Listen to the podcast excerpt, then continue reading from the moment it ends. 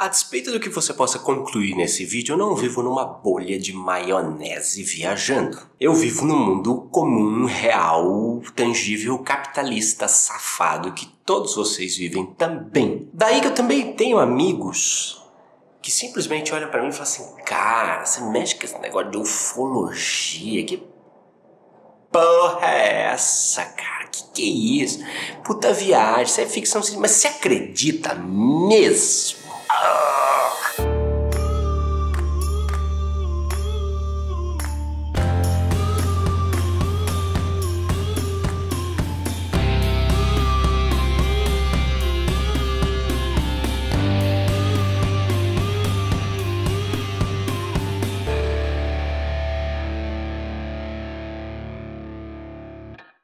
Primeiro, sobre a realidade ufológica, do ponto de vista agora meio que filosófico ou reflexivo, seja lá o que for. Às vezes eu falo filosófico e os caras acham, como eu não tenho diploma de filosofia, eles me chamam de, é, como marqueteiro, eu sou um bom filósofo, né? É, ou como filósofo, eu sou um bom marqueteiro. Ah, whatever. Quero te dizer o seguinte. Primeira coisa, eu não acredito na realidade ufológica. Não acredito.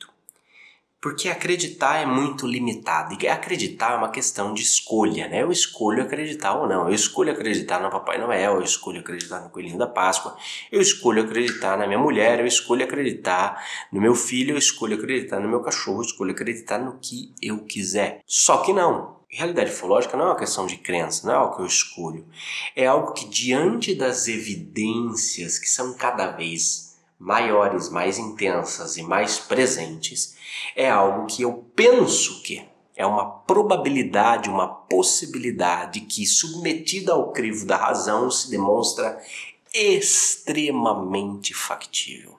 E a partir desse extremamente factível, esse extremamente factível nos leva a uma série de reflexões e uma série de adequações. A grande questão é o seguinte: a gente participa de encontros de ufologia, a gente lê revistas de ufologia, a gente acessa sites de filosofia, vídeos de ufologia, é, é, vídeos, eh, documentários de ufologia e, assim, para quê?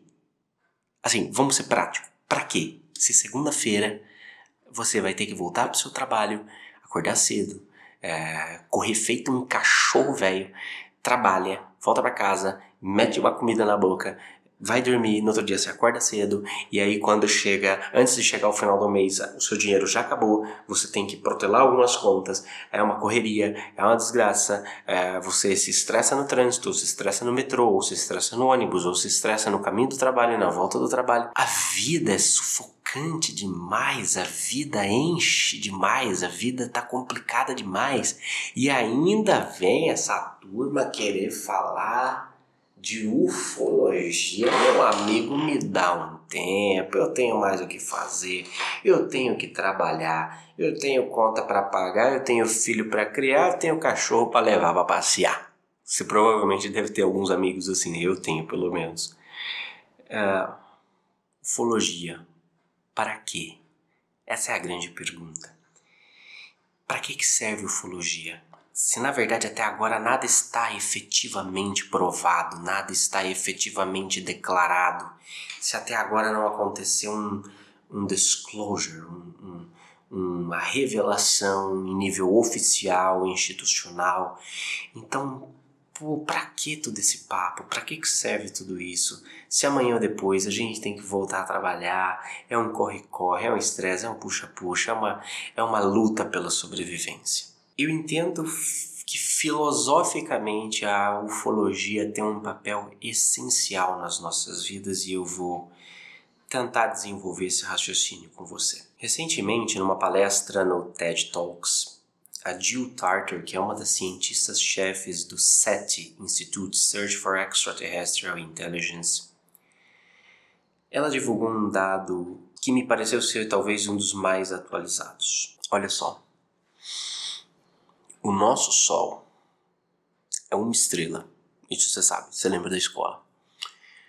Mas o nosso Sol é uma estrela de 400 bilhões de estrelas da nossa galáxia, que por sua vez é uma galáxia de 100 bilhões de galáxias do universo uma piada até agora. Cara, é tanto bilhão que parece até plano do governo do PT, né? Brincadeira à parte, respeito aos apartidários e tudo mais, tranquilo. Mas só para pegar, olha, a gente sabe que tem sol, sóis muito maiores do que o nosso e sóis muito menores. E a gente sabe que tem sistemas solares muito maiores do que o nosso, muito menores do que o nosso. Mas vamos fazer assim, só uma sem, sem nenhum tipo de rigor científico, vamos fazer uma, uma, uma continha a título de reflexão, como se todo Sol tivesse nove planetas e como se toda a galáxia tivesse 400 bilhões de sóis nesse mesmo padrão. Então você tem é, nove planetas vezes 400 bilhões de sóis vezes 100 bilhões de galáxias. Isso dá um número 360 sextilhões de possíveis planetas ou exilhões de possíveis planetas. É um número 360 mais 21 zeros, para você ter uma ideia. Daí o sujeito vir para mim e perguntar se eu acredito em vida extraterrestre. É um disparate, minha gente. É um disparate. Como assim nós temos 360 sextilhões de possíveis planetas? e você vem perguntar se eu acredito. Não, cara, eu não acredito. Eu sei, evidente, é, é, é dá para se concluir a partir disso que assim. A questão toda sobre a utilidade primordial da ufologia, na minha opinião, a, a ufologia ela tem diversas finalidades e diversas utilidades, porque hoje ela é meio que considerada uma pseudociência de bicho grilo, gordinho geek e companhia limitada, quando na verdade ela é essencial, porque ela é a ciência que olha mais longe. Ela é a ciência que olha muito mais além. Ela é o estudo de vocação enquanto humanidade. Eu vejo que a ufologia tem um efeito prático hoje também. Não é que só que ela fica olhando lá na frente, porque um dia vai acontecer e quando acontecer a gente precisa estar preparado, babá. Eu entendo toda essa questão, as preocupações de exopolítica, por exemplo. Como é que se, se num, num, planeta com um pouco mais de 200 países a gente já tem a maior dificuldade com as relações internacionais, imagine quando forem relações interplanetárias ou intergalácticas ou relações universais, sei lá o nome que nós vamos dar para isso Hoje se chama exopolítica, né? a política pensada não do meu país para o outro, mas do meu planeta para o outro. Então, não, não são só as preocupações de articulação política ou as preocupações de caráter científico, com novas descobertas, novos avanços e tudo mais. Tudo isso a ufologia vislumbra num horizonte futuro. Né? A, a aquisição de novas tecnologias a partir de, de de aprendizados ou intercâmbios de conhecimento, viagens interplanetárias, enfim, você tem uma, toda uma realidade imensa que se revela a partir dessa, dessa, desse revelar-se, né?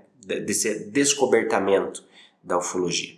Mas para que serve a ufologia agora, hoje, senso prático, segunda-feira? Hoje, para que serve ufologia? Eu vejo que filosoficamente o estudo da ufologia e as suas aplicações tem um sentido extremamente importante e essencial no desenvolvimento em nós de um senso de pertencimento a realidades maiores. Porque se antes a gente achava que a gente morava numa cidadezinha do interior esquecida por Deus, de repente nós fazemos parte de um planeta que faz parte de um sistema, que faz parte de uma galáxia, que faz parte de um universo que talvez faça parte de multiversos de repente nós nos descobrimos uma ínfima parte de um todo muito maior, mas ainda assim uma ínfima parte que participa, uma ínfima parte que toma parte, uma ínfima parte que, que se compõe com esse todo. E o desenvolvimento dessa consciência, desse senso de pertencimento a uma realidade maior, nos faz ter aspirações maiores do que aquelas simples e comuns que o cotidiano nos impõe. A aspiração de realidades maiores nos torna pessoas melhores. Eu vou retomar o que eu falei no último vídeo. Lembra que eu, eu comentei sobre, sobre aquela sequenciazinha de pensamento do Emmanuel no livro Pensamento e Vida, aquele que busca, sente, aquele que sente, pensa, aquele que pensa, plasma. ou seja, materializa. Então tudo começa na busca. Se nós buscamos um conhecimento sobre uma realidade maior no qual nós estamos inseridos, consequencialmente nós passamos a sentir esta realidade maior na qual nós estamos inseridos. E, sentindo a realidade maior na qual nós estamos inseridos, nós começamos a pensar e a pensar e a pensar sobre ela. O general, o general Uchoa dizia que uh, quando você estuda essas coisas, a gente começa a sentir uma claustrofobia cósmica. O nome ficou pomposo, mas na verdade é uma sensação de prisão de estar aqui diante de um todo tão maior. Você começa a pensar, pensar, pensar, e à medida que você pensa, você plasma, você atrai, você materializa essa realidade, seja lá o que você quiser usar aqui. Mas a verdade é que a busca por realidades maiores nos fazem sentir realidades maiores e neste sentimento e neste pensamento nós nos tornamos pessoas maiores ou personalidades maiores, porque não tem como você buscar, conceber, tomar consciência, tomar parte ou sentir eh, realidades maiores ou se, ter esse senso de pertencimento a uma realidade maior sem acabar se transformando numa personalidade maior. A grande questão é você não pode, é, é, é difícil você buscar a grandeza do todo e continuar sendo um babaca. Aliás, aqui fica a grande dica desse vídeo: não seja um babaca diante do todo. Ah, mas é tudo lindo, puxa, os discos voadores vão chegar, tecnologia reversa, porque os caras dominam a gravidade, não sei mais o que. Cara, eles só fazem tudo isso, provavelmente, pela experiência que nós temos aqui na Terra, porque tem uma ciência avançadíssima, possui uma ciência avançadíssima. Agora, ciência não é a conquista de um só. Ciência é cooperação, ciência é continuidade de trabalho, ciência é dividir trabalho, ciência é integração, é multidisciplinaridade, ou seja, é interação em disciplinas, é interação de conhecimento, interação de mentes. Portanto, se eles chegaram à ciência tão avançada a ponto de poderem com facilidade viajarem é, no cosmos, significa que possuem um nível extremamente avançado de cooperação. E se existe uma cooperação muito forte, é porque as personalidades individuais foram trabalhadas para que isso pudesse acontecer. Ou seja, são seres que passaram por uma boa reforma íntima, são seres que é, de alguma forma conquistaram isso de uma maneira muito bacana. E se há uma grande lição que a, que a uma das grandes lições que esse estudo de ufologia já nos coloca, já tem a nos oferecer, é que são é que a cooperação é extremamente essencial, é forte, é relevante nesse cenário universal que nós, que nós estamos vislumbrando. E que, como fonte de inspiração, a ufologia precisa começar a se desdobrar nos seus caminhos de reflexões filosóficas para produzir efeitos práticos ainda hoje em nós. Efeitos de maior cooperação, efeitos de maior diálogo, efeitos de maior compreensão de si como parte do todo, como elevação de si para a elevação do todo, é, como, como a, a precisa começar a revelar, e isso eu percebo muito em, em diversos encontros onde eu vou dar palestra, é, ela precisa começar a revelar mais o seu lado de fraternidade, porque no frigir dos ovos, é, eu acho que ela está muito menos para ciência ou pseudociência, mas muito mais para movimento.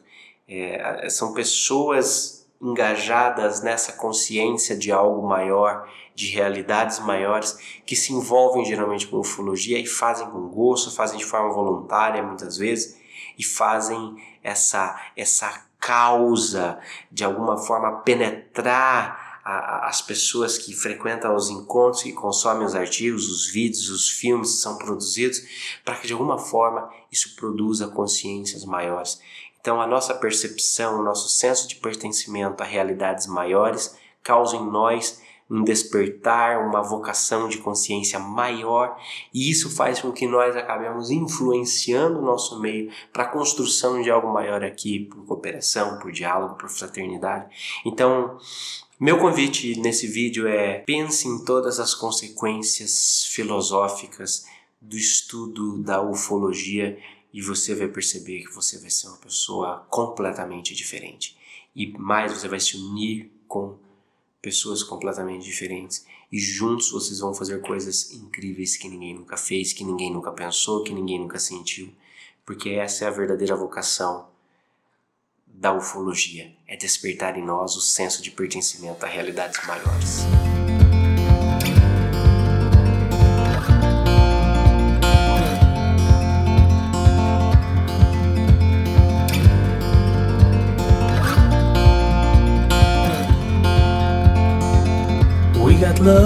That we'll never need to hide